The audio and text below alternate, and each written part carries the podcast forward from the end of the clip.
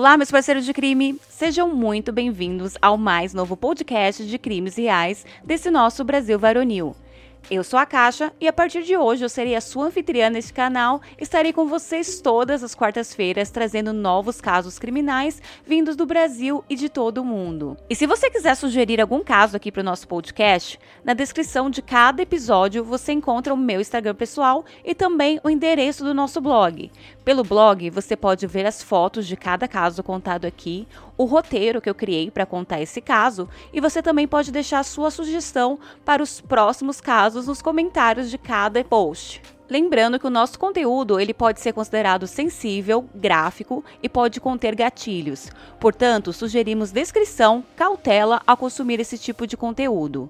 Se em algum momento você se sentir desconfortável ou sentir que precisa de alguma ajuda, na descrição do episódio e no rodapé do blog você encontra links e telefones para obter ajuda profissional. No caso de hoje, o que era para ser uma festa de aniversário acabou numa noite de horror, com direito a cárcere privado, estupro, tortura e morte. Este é o caso da barbárie de queimadas.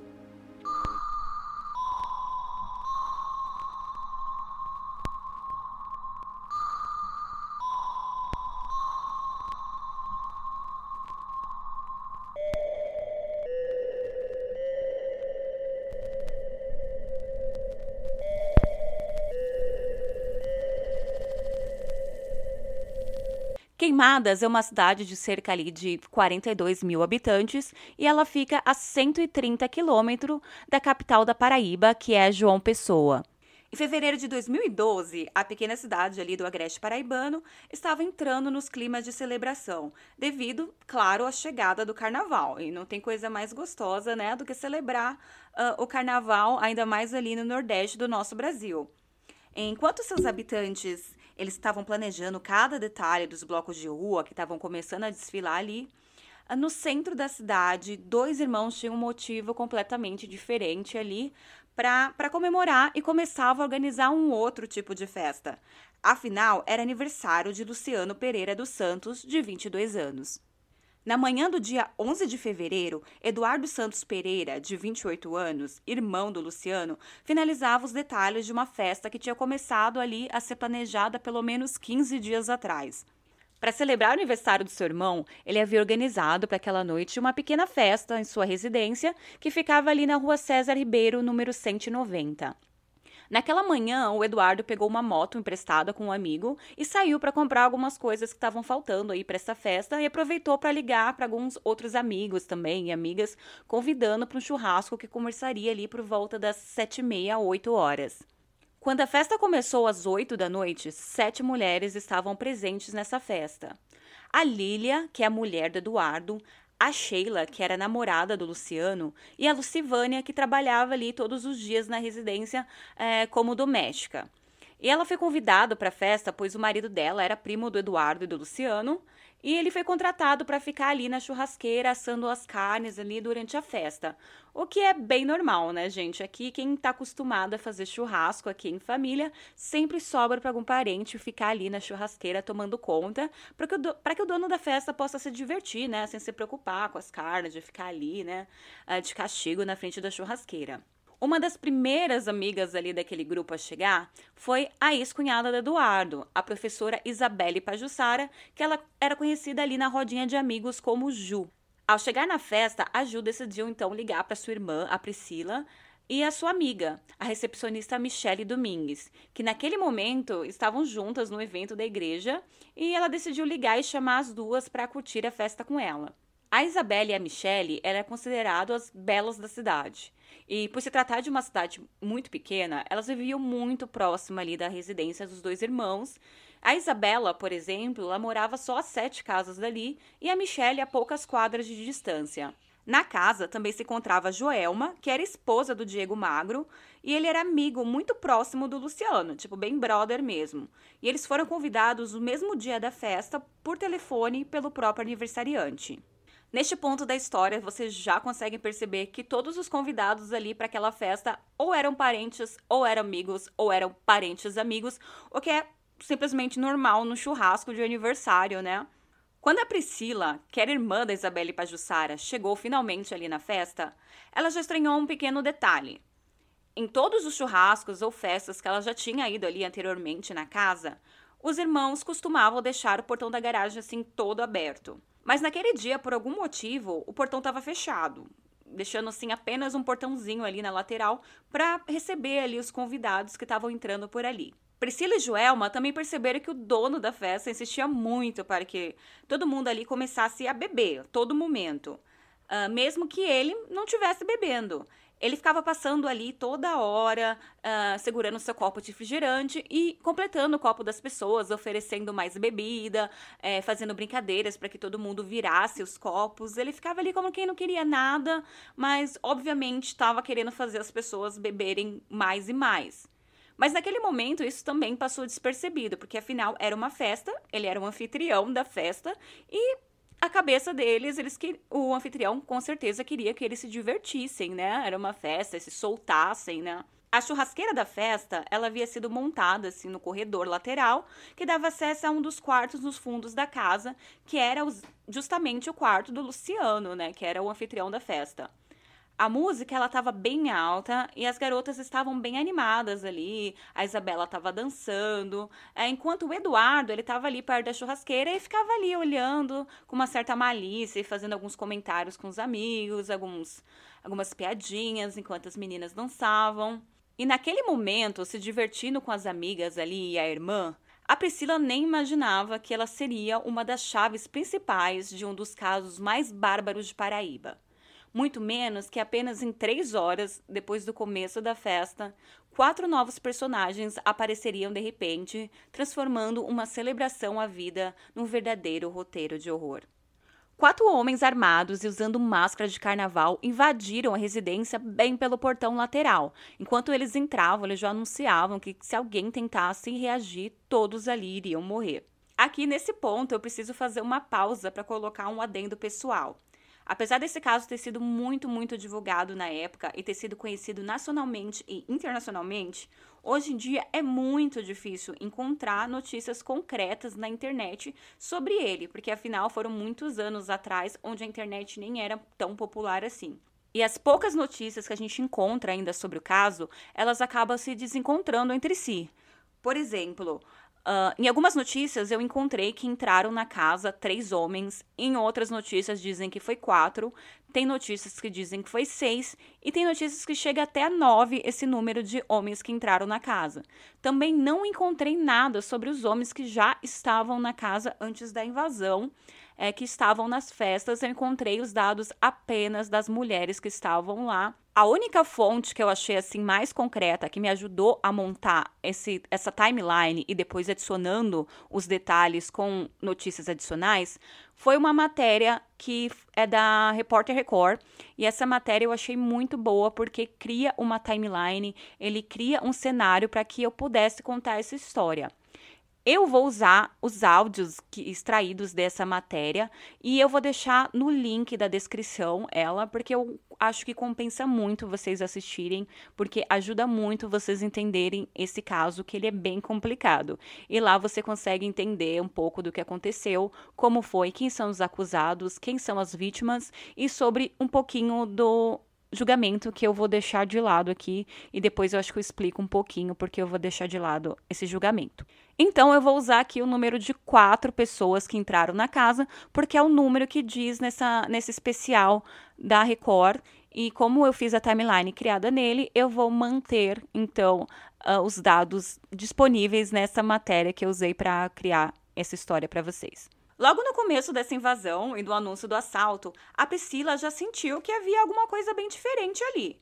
Durante a abordagem, ela percebeu que os assaltantes pegavam muito mais leve com os homens do que com as mulheres. Ou seja, enquanto eles gritavam, agrediam e coagiam as mulheres, eles começavam a tratar os homens totalmente normal. Eles eram até cordiais com os rapazes. Em nenhum momento os mascarados os agrediam como fazia ali com as mulheres. Os assaltantes pediram ali para os homens que já estavam na festa que eles usassem forca-gatos que eles trouxeram para prender as mãos das mulheres e que as vendassem com panos e tiras e as amordaçassem. A energia de dentro da casa, então, ela foi cortada, enquanto lá fora eles ainda deixaram o som ligado, é, tocando músicas evangélicas no volume altíssimo, para que os vizinhos não pudessem, tipo, ouvir o que estava acontecendo ali o que eu acho que é um detalhe muito macabro. Quando uh, eu fui descobrir esse detalhe bem no final das minhas pesquisas, eu achei uma matéria que contava sobre a música e eu achei isso muito macabro, porque, ao meu ver, claro que é só uma suposição, talvez esse tipo de música tenha sido escolhida porque se tivesse tocando um funk, um forró, era muito mais fácil de você perturbar ali a sua comunidade, né? Por questão da hora.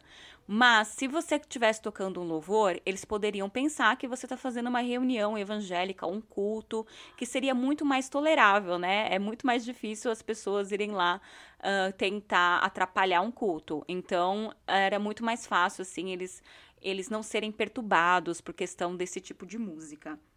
A Priscila, ela foi amarrada e vendada, assim como todas as outras mulheres. Porém, ela conseguiu enganar ali os bandidos, omitindo o fato de que toda vez que ela se mexia, ela conseguia enxergar tudo o que estava acontecendo ali através de uma fresta que estava na sua venda e que os bandidos não prestaram atenção que estava ali. Cinco mulheres foram mantidas ali no quarto do Luciano e os outros convidados foram sendo levados para os outros cômodos da casa. O Diego, o marido da Joelma, e o Renato, o marido da Lucivânia, que estava ali responsável pela churrasqueira, eles foram trancados e amarrados dentro de um banheiro na casa. A Lília e a Sheila, elas foram trancadas em outro quarto, e o quarto do Luciano, então, se tornou uma espécie de ponto de triagem, onde os assaltantes passaram ali a escolher entre as mulheres disponíveis quais eles queriam abusar. Sim, vocês não ouviram errado. Uh, um dos assaltantes, né? Eles fez um círculo, trouxe as mulheres, fez um círculo com as mulheres e dali eles começaram a escolher quem eles queriam levar para outro cômodo para cometer abusos. A primeira a ser levada para os abusos foi a Isabela Pajussara, a Ju. A Priscila ainda conseguiu ouvir ali a irmã se debater e ser muito agredida pelos homens. As outras mulheres, quando entenderam o que estava acontecendo ali com a Ju, também tentaram alguma reação, afinal elas não queriam ficar ali esperando para ser abusada. Mas elas logo foram mobilizadas ali pelos rapazes, sendo separadas uma a uma e levadas cada uma para um cômodo diferente da casa, onde elas também foram violentadas e torturadas físicas e psicologicamente. A Priscila, ela também viu quando a sua amiga Michelle também foi levada para o mesmo quarto que a sua irmã. E tudo isso no exato momento em que ela mesma começava a ser molestada por outros dois homens. Mesmo com som alto tocando ali os hinos evangélicos para abafar os abusos, e a situação que a Priscila estava se encontrando ali com aqueles dois homens, ela ainda pôde escutar as súplicas da sua irmã que vinha lá do outro quarto. Aí eu escutei quando assim, bem alto, Eduardo, não! Tanto que a gente fez por você, Eduardo, não! Então quando eu ouvi isso, a minha ideia é que era ele que estava fazendo alguma coisa com ela. Porque se não fosse ele, ela disse, me socorre, me socorre, Eduardo. Não, ele disse, tanto que a gente fez por você. Aí calou. Ao ouvir essa frase, a Priscila entrou em choque, né? Prontamente ela ligou os pontos e entendeu que o dono da casa estava ali envolvido de alguma forma. Afinal, se ele tivesse ali como um refém também, ou para ajudar Isabelle Pajussara, a sua irmã não teria dito aquela frase que ela disse, mas sim teria pedido ajuda, né? Ao amigo, tentado uh, lutar com eles, alguma coisa assim. Depois de alguns instantes, a Priscila já não conseguia mais ouvir a sua irmã, e dali ela foi arrastada por alguns dos homens para outro cômodo da casa, um quarto de criança usado pelo filho do Eduardo. Lá, a Priscila se debatia enquanto era abusada, e no meio dessa confusão de se debater, de tentar fugir, a sua venda se soltou. E quando ela se soltou, revelou a face de mais um dos personagens desses abusos. Um dos seus abusadores era Luciano, o aniversariante, dono da casa e irmão do Eduardo. Ao perceber ali que ele foi reconhecido, o Luciano começou a ameaçar a Priscila, dizendo para ela ficar quieta, pois se ele contasse alguma coisa para alguém que estava acontecendo ali na casa, ele ia atrás dela e ia matar ela. Se a Priscila ainda tinha alguma dúvida sobre o envolvimento dos donos da casa, naquele momento toda dúvida caiu por terra, porque afinal não tinha mais como negar a participação dos dois irmãos ali naquela trama. A Priscila teve a coragem de uma sobrevivente para manter o seu silêncio sobre tudo que tinha ouvido ali e prometeu também não contar sobre a participação de Luciano ali para ele, para tentar poupar sua própria vida, né? As mulheres passaram cerca de três horas na mão dos estupradores, três horas sofrendo torturas, violência sexual e abusos psicológicos. Objetos foram introduzidos no corpo de alguma das vítimas enquanto a música de louvor ecoava na casa. Os abusadores ainda diziam para as mulheres que se elas denunciassem ou se elas contassem para alguém qualquer coisa que tivesse acontecido naquela casa, eles diziam que sabiam onde elas moravam, onde elas trabalhavam, quem era da família delas e eles iriam atrás delas para matar um a um. Eles chegavam a passar informações sobre elas que eram totalmente corretas, que mostravam que eles realmente tinham conhecimento sobre a vida de cada uma. Após umas três horas de horror, os quatro mascarados simplesmente fugiram em um carro. A luz da casa foi finalmente religada e a Priscila, ali assustada, ela continuou no quarto do filho do Eduardo até perceber que era seguro sair dali onde ela se encontrava. Ela imediatamente saiu correndo pela casa, procurando pela irmã dela. E quando ela chegou na frente da casa, ela deu de cara com o Eduardo, que alegava ali ter conseguido se soltar, religado a luz da casa e estava ali tentando ajudar a soltar as outras pessoas que estavam presas. Após todo aquele momento de agonia, a Priscila foi informada que os bandidos fugiram após praticarem todos aqueles abusos, roubando 5 mil reais que estavam na casa, é, ainda fugiram levando a sua irmã e a Michelle no carro de um dos participantes da festa. E como notícia ruim chega muito rápido, logo também chegou a notícia de que a Michelle tinha sido assassinada durante essa fuga apenas 5 quilômetros ali da casa, com vários tiros, e que a Isabelle havia sido encontrada morta também dentro do carro que tinha sido usado na fuga em outra localidade, também executada a tiros. O Eduardo e o Luciano ainda conversaram com as mulheres vítimas do estupro, dizendo para que elas não prestassem queixa, que não fizessem exames de corpo de delito e que não comentassem com ninguém sobre o ocorrido. Segundo ele, a cidade era muito pequena e elas ficariam mal faladas na cidade, que sofreriam puta preconceito e ainda traria escândalo para si mesmas que, ao invés disso, elas fossem para casa, tomassem banho, esquecessem tudo que havia ocorrido, que nem atendesse ao telefone para falar com ninguém, que ele mesmo resolveria isso. É um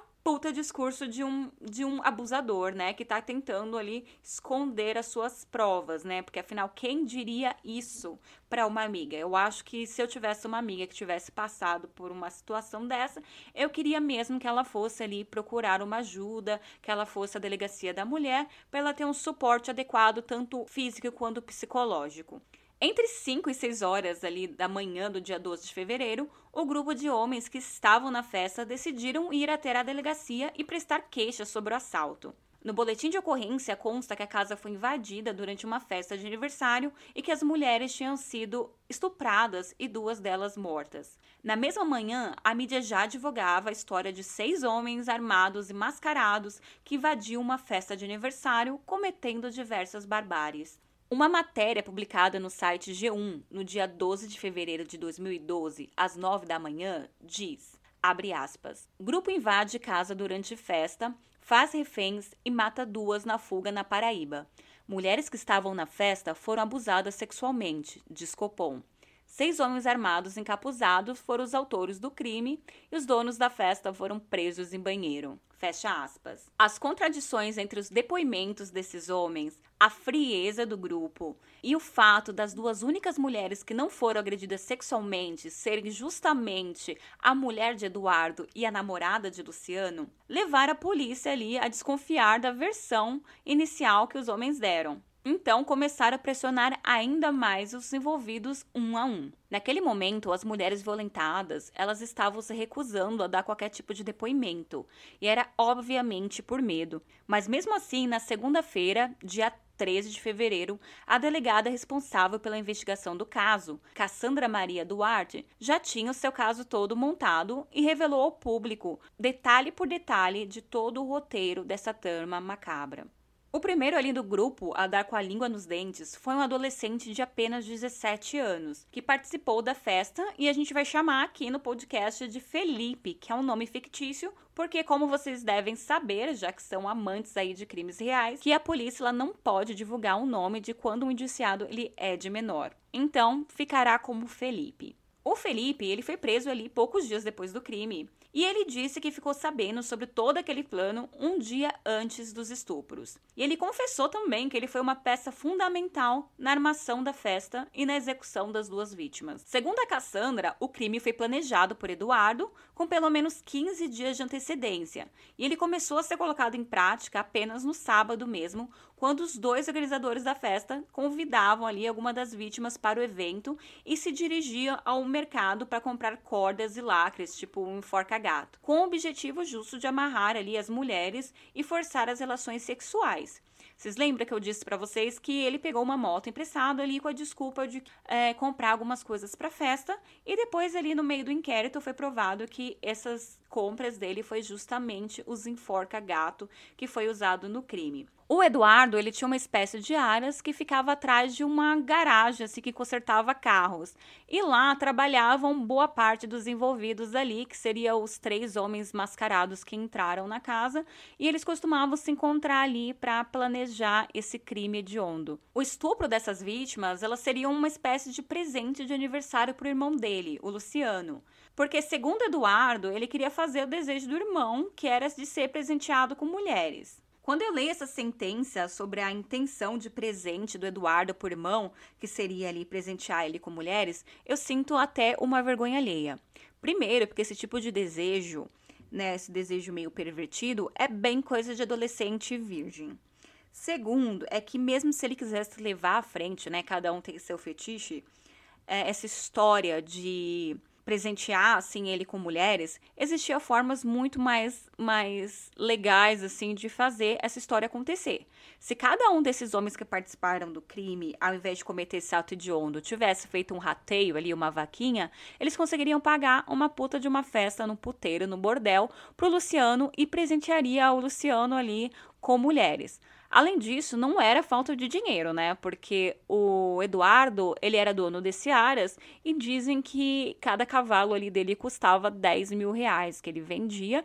E ele já tinha vindo, foragido ali da, do Rio de Janeiro. Depois eles descobriram isso nas investigações, fugido. Porque os bens que ele declarava era muito maior do que estava declarado, entendeu? Eu não sei se eu expliquei direito, mas basicamente, por exemplo, ele declarava um receber um salário de mil uh, reais, mas ele tinha propriedades que eram cavalos, casas, carros, que não condizia com alguém que ganhasse aquilo.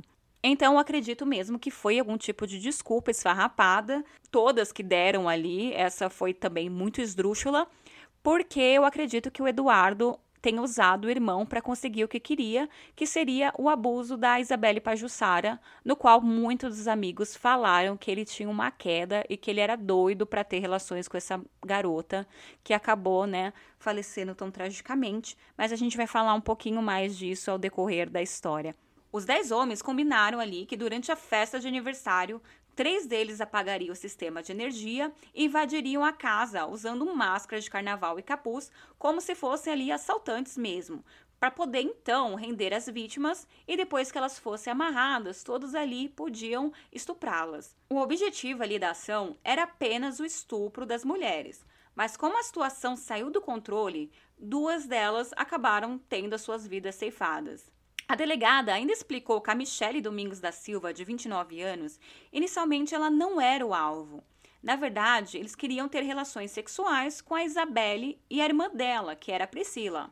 A Isabela foi a primeira a chegar na festa, então ela ligou para a irmã que estava na igreja e, faticamente, ela estava com a Michelle participando do evento e a Michelle acabou vindo junto para a festa e acabou sofrendo os abusos também. E segundo a delegada, elas acabaram sendo assassinadas porque ali, durante os abusos, a Isabela se debateu tanto que ela acabou ali reconhecendo o ex-cunhado dela como um dos seus estupradores. Ela ainda pediu por socorro e disse que estava vendo que o agressor era amigo dela e acabou selando a sua morte aí com essa afirmação. A Michelle também teria conseguido arrancar a venda e teria também reconhecido o Eduardo. Então, o organizador da festa ali decidiu matá-las. Apenas dois dos homens que estavam na festa ali não tinham nada a ver com as atrocidades cometidas naquela noite. Era o Diego, que era chamado de Magro e marido da Joelma, e o Renato, que era primo do Eduardo e do Luciano, e que era marido da Silvânia ali, que estava na churrasqueira e que ela era diarista da casa. Os dois foram presos num banheiro da casa deles pelos mascarados que simulavam o assalto e ficaram presos ali durante todo o crime. A brutalidade daquele dia destruiu o casamento da Joelma e Magro, e pouco tempo depois o casal acabou se divorciando ali, porque a Joelma ficou super traumatizada. Olha, muitas mulheres acreditam que um homem, né, só respeita outro homem. Por exemplo, na festa, quem nunca usou ali um amigo para falar que era um namorado, para algum babaca parar de encher o saco, assim, deixar você em paz, né? Mulher vai entender o que eu tô falando, né? Mas nesse caso, uh, esses homens não respeitaram nem os outros homens da festa, nem esses dois, que era ali primo do Eduardo e um dos hum, amigos mais chegados ali do Luciano. Eles foram poupados, né? Claro, por serem homens, mas as mulheres deles que estavam presentes, que foram com eles, convidado por eles, para a festa, elas não tiveram perdão ali desse, desses bárbaros, né? Elas foram abusadas ali sem mínima consideração pelos amigos, já que por elas a gente viu que eles, por mulheres, assim, a violência de gênero é tão grande que eles realmente não se importavam e viam elas como objetos. Mas imagina, né, cara, também o choque desses homens de ver que os brothers fizeram isso com as próprias esposas. E claro que eu entendo muito bem a Joelma, pelo casamento dela não ter sobrevivido, porque afinal foi um amigo do marido, né? Então imagina esse trauma e ficar ali remoendo na cabeça. Nos corpos das duas mulheres assassinadas foram encontrados sêmen e resíduos de pele nas unhas. A Polícia Civil solicitou então a colheita de material genético de todos os presos para exames de DNA. No entanto, a delegada diz ter certeza que pelo menos três deles chegaram a ter relações sexuais com as vítimas. Segundo a delegada Cassandra Duarte, foi uma violência gratuita que não teve a ver com dívida, não teve a ver com droga e não teve relação nenhuma com roubo nem assalto. Eles apenas mesmo queriam era abusar das duas mulheres, mas como elas os reconheceram, acabaram sendo mortas. E com relação ao assalto que chegou a ser denunciado ali para a polícia militar pelos próprios irmãos, as testemunhas do caso declararam em depoimento que não passou mesmo de uma simulação para que as mulheres fossem estupradas. A motivação do crime era apenas a vontade de praticar ali o sexo proibido com as mulheres que não davam bola para eles. Vários participantes da festa alegaram ali em depoimento que, mesmo sendo casado com a Lilian, o Eduardo tinha uma tara por Isabela e que assediava ela e ela sempre negava e recuava as investidas dele. A Lilian, em depoimento, ela disse que não sabia ali da atração que o marido sentia pela Isabela e não sabia que ele tentava investir ali nela de uma forma sexual. Ela também disse que ela acredita que ela não foi estuprada porque não deu tempo, porque a campainha acabou tocando ali no meio do no meio do acontecimento e os rapazes se assustaram e acabaram indo embora. Isabela Pajussara e Michele foram executadas com disparo de pistola calibre 40 de uso exclusivo das Forças Armadas. Uma das vítimas, a Michelle, ela foi morta em frente à igreja no centro da cidade com quatro tiros, sendo dois na cabeça, e a já Isabelle foi encontrada dentro do carro utilizado na fuga na estrada que liga Queimadas a Fagundes. Ela foi morta com três tiros. Em depoimento, o Felipe relatou ali com detalhes todos os minutos que antecederam as mortes. Segundo Felipe, o Luciano teria sido a pessoa ali que abriu o portão para que os homens fugissem com o carro, que era uma picape Fiat Estrada, e que o Eduardo ali teria pedido para que ele colocasse as meninas na caçamba do carro. Eduardo então teria trazido armas e a chave de uma moto, pedindo para que o Felipe ele seguisse ele nessa moto para que trouxesse de volta depois para a residência quando ele terminasse a execução. Eduardo, então, ele saiu ali dirigindo a picape ele foi seguido por Felipe, que estava na moto. E após dirigir por cerca de 5 quilômetros, a Michelle ela teria conseguido então pular do veículo, tentando ali escapar da morte. Com o carro em movimento, a Michelle conseguiu se jogar na calçada e por um segundo ela realmente achou que tinha escapado. No entanto, um pedestre, que era um jovem ali de 15 anos de idade, ele viu a toda a cena que estava acontecendo ali e assustado, assim, porque ele pensou que fosse um acidente de carro, né, dela ter caído da caçamba, ele começou a gritar para o motorista parar, porque tinha uma mulher caída da caçamba. Eduardo, então, ele deu a ré no carro e disparou quatro tiros contra a Michelle ali a queima-roupa. Dois acertaram a sua cabeça. Ela ainda chegou a ser socorrida com vida, mas ela morreu a caminho do hospital. O carro, então, ele seguiu em alta velocidade, levando agora apenas a Isabelle, que acabou por ser executada também na estrada que liga Queimadas a Fagundes, dentro daquele carro usado na fuga dos criminosos. Ela foi atingida por três tiros, todos nas genitais. O carro foi abandonado pelos criminosos e o corpo de Isabela foi encontrado nu, com os pés e mãos amarrados, olhos vendados e com uma meia dentro da boca e hematomas por todo o corpo. O Eduardo e Luciano, eles foram presos ali na mesma noite que os crimes foram cometidos e, ironicamente, eles foram presos logo no momento que eles estavam acompanhando o cortejo do caixão das suas próprias vítimas até o cemitério. E logo depois que eles foram presos, as mulheres, então, que foram ali vítimas de abuso, elas finalmente tiveram coragem de denunciar ali o ocorrido, de dar depoimento. E o depoimento da Priscila acabou sendo a chave principal para a condenação desses acusados e para a elucidação desse crime. No dia 25 de outubro, a juíza Flávia Batista Rocha, numa sentença de 107 páginas, condenou seis homens maiores de idade pelos crimes de cárcere privado, formação de quadrilha e estupro. As penas foram aplicadas de modo individualizado, considerando as coautorias e participações.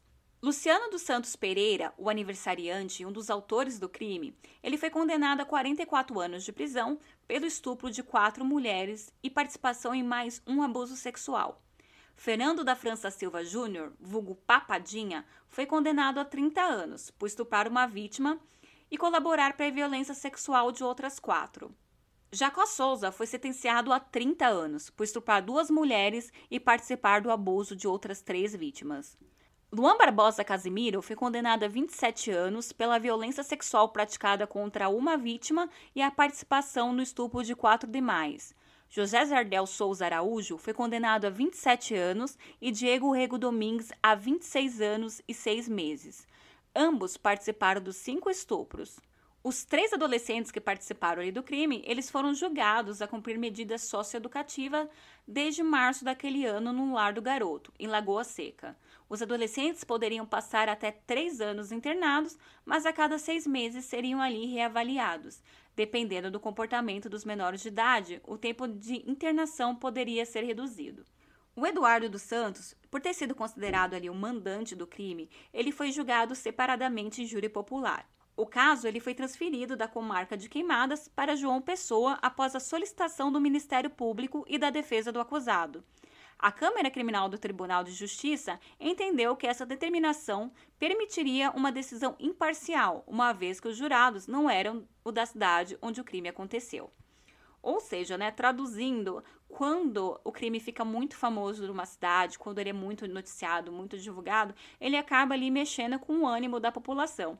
Então, é, o promotor ali, né, o tribunal, ele acaba solicitando para que seja uh, que o julgamento ocorra em outra cidade para tentar ser mais imparcial, porque as pessoas estão um pouco menos envolvidas com aquele crime, né? Então o acusado ele pode ter um julgamento mais justo, sem ter já uma, uma pré um pré-julgamento ali no, na mente popular. Sobre o julgamento do Eduardo, o julgamento do Eduardo tem muito, muito a ser dito, mas eu deixarei a maioria dessas coisas de lado, mas eu indico para vocês que trabalham com as leis, que são advogados, que trabalham com criminologia, para que deem uma assistida lá no YouTube às poucas cenas que nós temos desse julgamento e as poucas entrevistas que nós temos ali dos, dos promotores, dos advogados ali dando os depoimentos, dando as entrevistas, porque o Eduardo, ele se apegou muito ali à defesa dele de que não tinha é, DNA dele ali no, nos corpos das vítimas.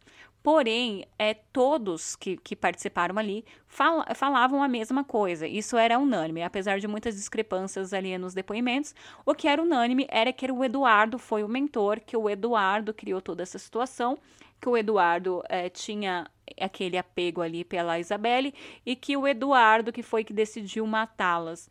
E ele acabou sendo acusado ali através do depoimento é, da, dos seus companheiros ali de crime e acabou é, trazendo uma jurisprudência nova aí que eu acredito que vocês devam ver melhor, entender como ele, esse caso acabou sendo inovador ali para a justiça também, é, assistindo ali é, partes dos, dos julgamentos.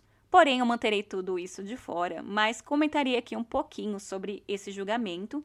E esse julgamento aí do Eduardo ocorreu no primeiro Tribunal do Júri de João Pessoa, no dia 25 de setembro de 2014, quase três anos após o crime. O júri popular foi composto de quatro homens e três mulheres, e entre as testemunhas de acusação estava a irmã de Isabela, a Priscila, que presenciou o momento ali em que ela reconheceu o mandante do crime e lhe pediu socorro. Também houve o depoimento de outra vítima de estupro, junto com o marido, que eu não sei se é a Silvânia ou se é a Joelma. Já a defesa tentou livrar o Eduardo com testemunho de Papadinha, que ele era um dos participantes condenados ali anteriormente, é, que assumiu a autoria dos crimes e confirmou a versão de assalto ali alegado pela defesa. Entretanto, dois adolescentes que participaram do crime confirmaram ali que o Eduardo foi o mentor do crime. Eu vou fazer mais uma das minhas pausas dramáticas aqui, porque eu acredito que eu tenho que falar um pouquinho mais para vocês sobre o Papadinha. O Papadinha, ele era considerado nos braços direito do Eduardo e trabalhou aí ativamente para que esse crime pudesse acontecer. No começo ali das acariações, das investigações, quando o Papadinha ele foi depor, ele veemente colocou toda a culpa no Eduardo. Ele disse que o Eduardo havia planejado todo o crime, executado todo o crime e que ele acabou se envolvendo nessa história, porque o Eduardo foi lá na garagem, né, que ficava ali perto do Aras do Eduardo, e ele pediu para ele é, contratou ele para dar um susto na esposa do Eduardo, que estava deixando o portão aberto toda vez, e ele queria que ela tomasse um susto. Segundo Papadinho, ele foi lá com essa intenção, mas que ele foi com uma arma descarregada e a única arma ali que estava carregada era de Eduardo, que acabou obrigando todos a participarem aí dos planos de estupro, mas que eles mesmos não tinham ido até lá com essa intenção. O Papadinho o Eduardo, eles estavam ali cumprindo a prisão preventiva ali no mesmo presídio, estavam ali convivendo juntos. E o Papadinha disse que estava recebendo muitas ameaças ali do Eduardo sobre os depoimentos que ele estava dando. E o Eduardo já fazia um esquema diferente. Ele jogava ali a culpa no Papadinha, dizendo que o Papadinha tinha pago ali uma milícia, lá um grupo de execução, para matar ele dentro do presídio, caso ele não assumisse ali a culpa do ocorrido. E um ficou jogando nas costas de, do outro. Mas no final, tipo, meio que uh, todos os, os envolvidos falavam que o mais manipulador ali, quem quem eles tinham medo ali era realmente o Eduardo. E é muito estranho, assim, ter visto que o Papadinha tentou, no final, livrar a do Eduardo, tentando assumir ali todo o plano, dizendo que era assalto, que não teve nada a ver com, com, os, com os estupros, que ele era responsável por tudo e foi ele que organizou tudo, né? E que o Eduardo não tinha nada a ver com isso aí. Bom, após 19 horas de julgamento, o Eduardo foi condenado ali a 21 anos de reclusão pelo assassinato de Isabelle, outros 21 anos pelo assassinato de Michele, 8 anos pelo estupro de Isabelle e 7 anos e 6 meses por cada um dos outros quatro estupros. Ele também foi condenado pelos crimes de cárcere privado, lesão corporal, formação de quadrilha, porte legal de armas e corrupção de menores. As penas dele somavam mais de 106 anos ali de prisão, é, em regime fechado, além de um ano e 10 meses de detenção e multa pelos crimes de cárcere privado, lesão corporal, formação de quadrilha, porte legal de armas e corrupção de menores. Eu li em algumas notícias que os bens lá do Eduardo, eles foram retidos ali, bloqueados, para que houvesse uma compensação ali para a família das vítimas. Sobre a pena do Eduardo, lá os 106 anos de prisão, nós todos sabemos que aqui no Brasil você não pode ficar ali mais dos 30 anos dentro da cadeia.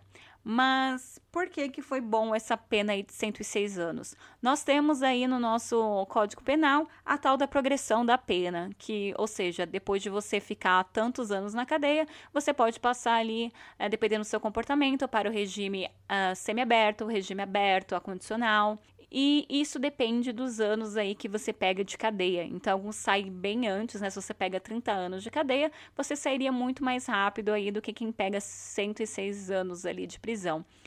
O Eduardo, por exemplo, ele, de acordo com esses 106 anos de prisão, ou 108, alguma coisa assim, foi tudo que ele pegou, ele não teria, assim, direito a essa progressão de de regime, ele ficaria no regime fechado durante todos os 30 anos até então ser liberado. Em depoimento, o Eduardo manteve a versão do assalto e negou participação ali no estupro e nos assassinatos. Já o Luciano, né, o irmão do Eduardo, ele confessou ter participado ali dos estupros, mas disse que ele não sabia ali sobre a morte da Isabelle e Michele, nem no envolvimento do irmão nos crimes. Agora eu vou agir aqui como advogada do diabo, tá? Não me levem a mal, mas eu acredito aí nessa sentença do Luciano que diz que não sabia ali do envolvimento do irmão nos crimes e a ideia do irmão dele de matar as duas.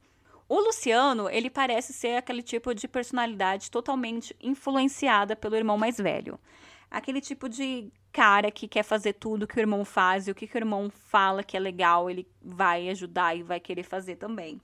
E segundo, né, ele a Priscila, ela disse que caiu a vinda dela ali na frente do Luciano e o Luciano viu, né, que ela tinha reconhecido ele e ao invés de mandar matá-la ou matá-la ou contar por mão dela que que ela tinha visto ele, ele decidiu ali coagir ela, ameaçá-la ali, ameaçar a família dela e acabou liberando ela depois de tudo isso.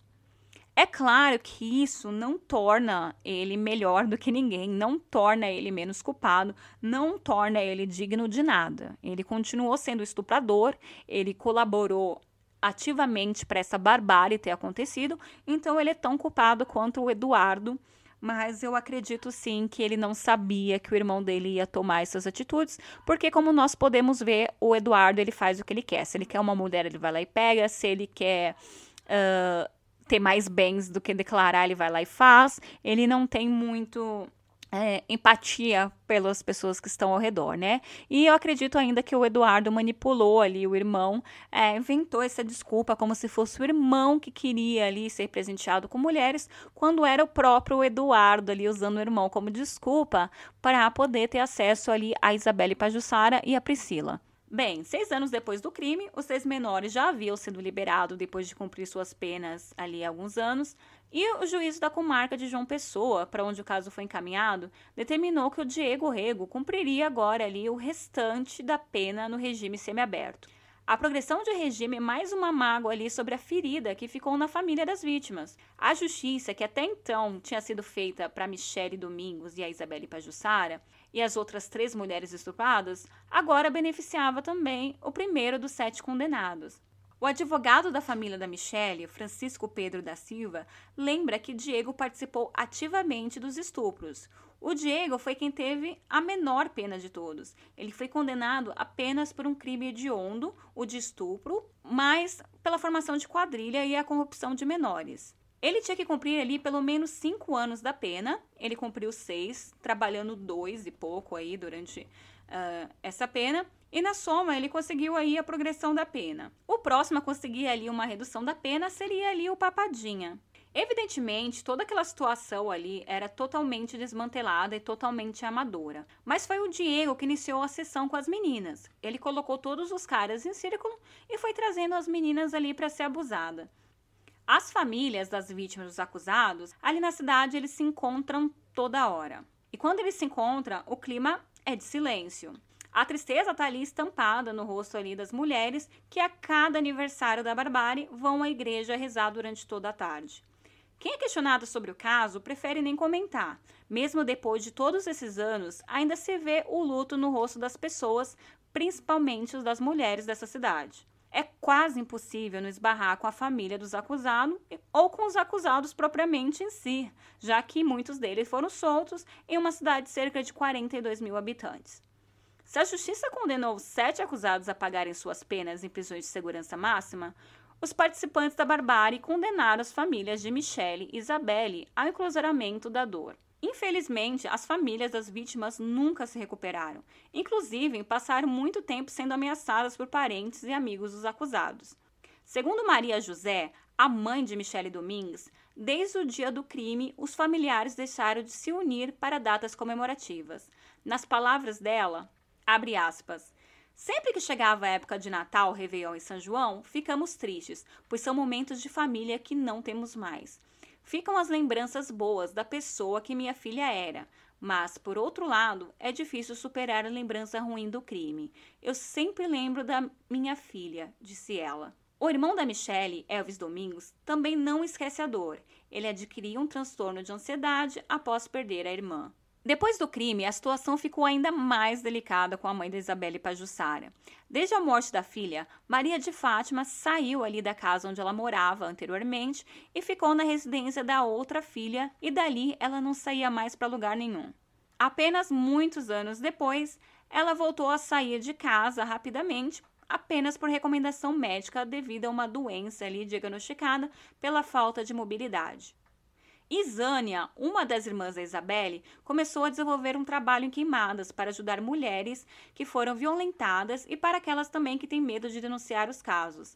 Ela usou toda a experiência da busca por justiça para ajudar a evitar que outras mulheres sofram violência e auxiliar aquelas que já foram agredidas em alguma forma. Com a morte da irmã, a Isânia sofreu muito, mas ela não desistiu de lutar para que os responsáveis pelo crime fossem punidos. Mesmo com lágrimas nos olhos, ela buscou órgãos de atendimento às mulheres, organizou caminhadas em diversos pontos do estado, procurou movimentos feministas de mulheres, tudo para que a Paraíba não esquecesse as mulheres de queimadas. Eu não preciso nem dizer sobre o reboliço que todo esse caso aí do estupro coletivo e da violência de gênero causou no país e com muita razão. O Departamento de Justiça da cidade lançou uma determinação proibindo o uso de máscaras durante o período carnavalesco em queimadas naquele ano. A prefeitura divulgou uma nota oficial cancelando os festejos no município, e segundo o comunicado, a suspensão do evento aconteceu em respeito ali à família e os amigos da recepcionista Michele Domingos da Silva e da professora Isabelle Pajussara Frazão Monteiro. A proibição dos usos de máscaras foi requerida à justiça pelo promotor Márcio Teixeira. Segundo ele, em queimadas ali todo ano, ele tinha problemas com os criminosos usando máscaras de carnaval. Ele também explicou que muitas pessoas usavam as máscaras ali de papangu para não ser identificados quando cometiam esses crimes. A prefeitura também, claro, se solidarizou com as outras pessoas ali que estavam presentes naquele fatídico evento e que foram abusadas sexualmente. Na nota, a administração do município trata os crimes como uma barbárie. Em setembro daquele ano, integrantes da Comissão Parlamentar Mista de Inquérito, a CPMI, investigava ali a violência contra as mulheres do Brasil e apurava as denúncias de omissão por parte do poder público com relação ao problema. Estiveram queimadas para estudar os casos dos estupros e assassinatos e traçar políticas de proteção à mulher do país. Eu não sei aonde foi que eu li, mas eu lembro de ter lido ali durante as minhas pesquisas que naquela época a Paraíba estava em oitavo lugar ali uh, no Brasil sobre o local com mais violência assim de gênero e violência contra as mulheres. É, e era bem, bem difícil. Então, esse crime acabou virando os olhos ali do mundo todo para esse problema na cidade. Os integrantes da CPMI conversaram ali com os parentes das vítimas e com manifestantes em favor da não violência contra a mulher que estavam na cidade para reivindicar justiça no caso.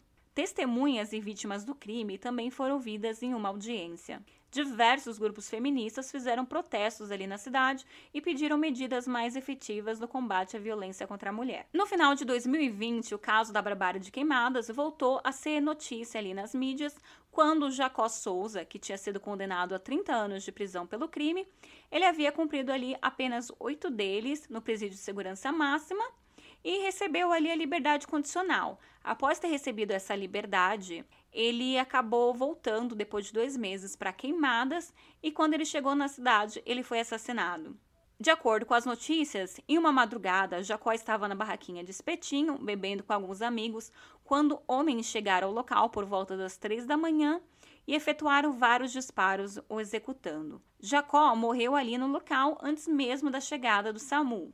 As duas linhas principais de investigação desse crime ali feita pelos investigadores foram essas duas, que, que ou foi vingança por conta do caso, né, de Barbares, ou foi algum problema registrado aí nos oito anos que ele permaneceu preso. De repente, algum, ele teve algum problema com, com algum colega de prisão e esse colega pode ter mandado ali é, matá-lo.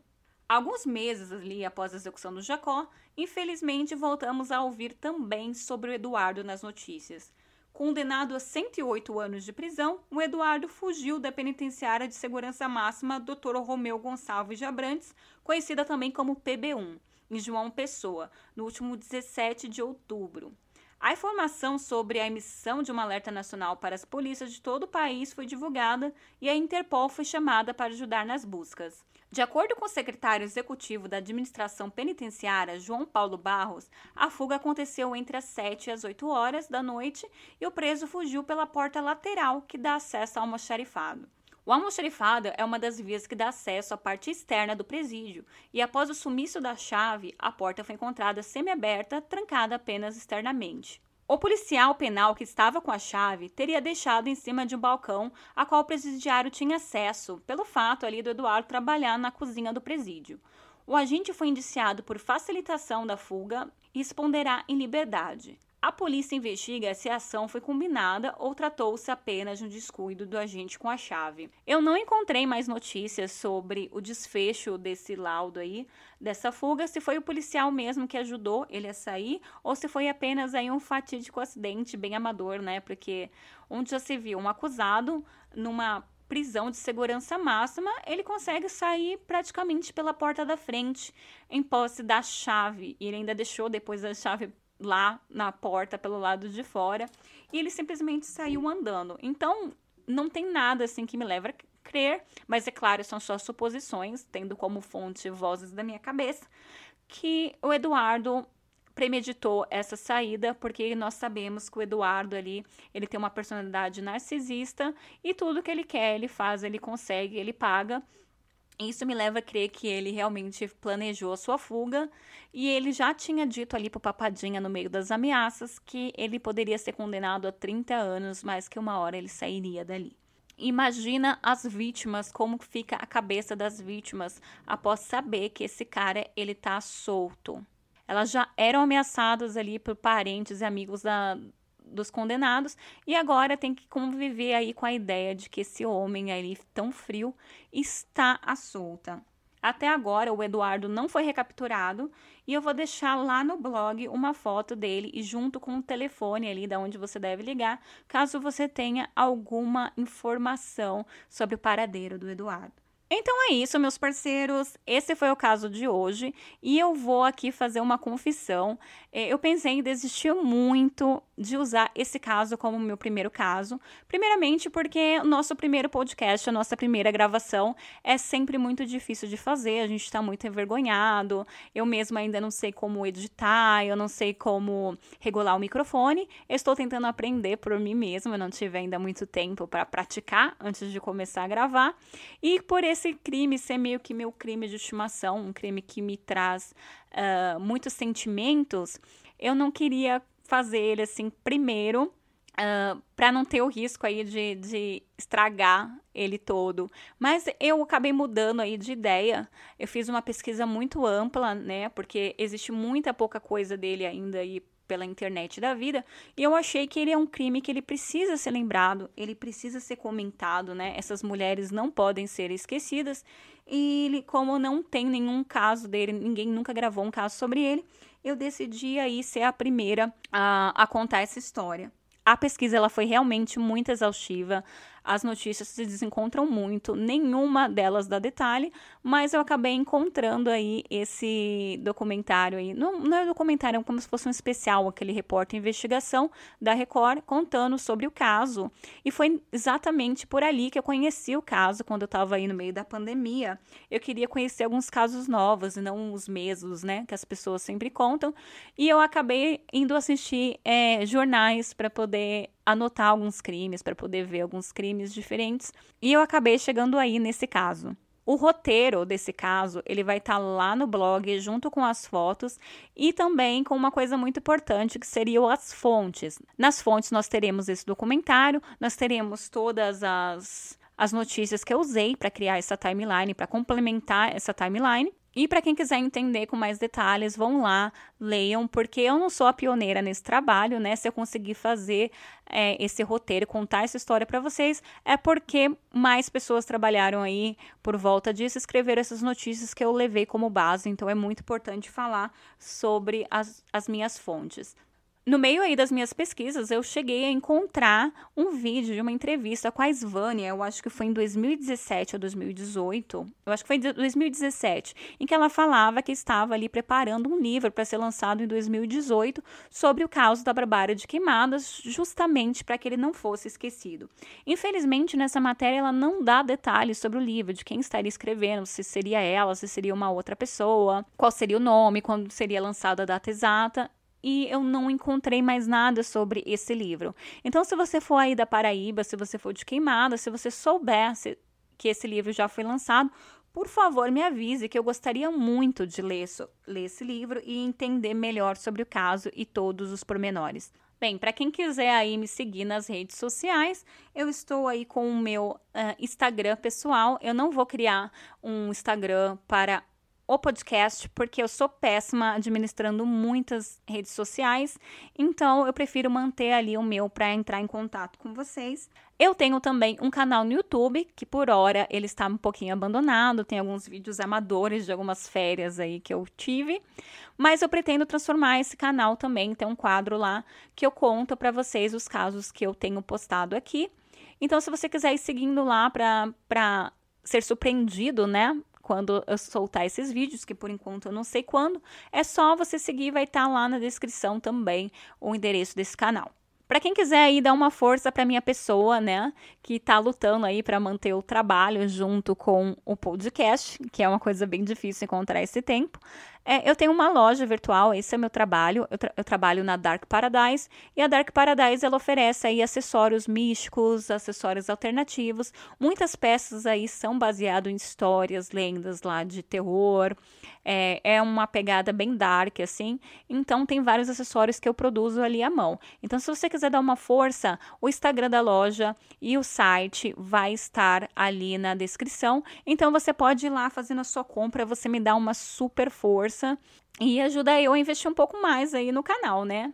Tanto no canal aqui do, do podcast quanto lá no YouTube. Então, vocês me ajudam aí a investindo aí nos backgrounds, investindo em microfones, em aparelhos, em softwares, e aí a gente vai crescendo todos juntos. Então é isso, eu acho que eu já passei todos os recados, espero não ter esquecido de nada, mas se eu esquecer, no próximo caso eu venho de novo passar alguns recadinhos para vocês. Então é isso, vejo vocês na próxima quarta-feira com mais um novo caso. Eu estou tentando aí é, balancear entre casos brasileiros e casos uh, gringos. Então, encontro vocês na próxima quarta-feira. Até lá!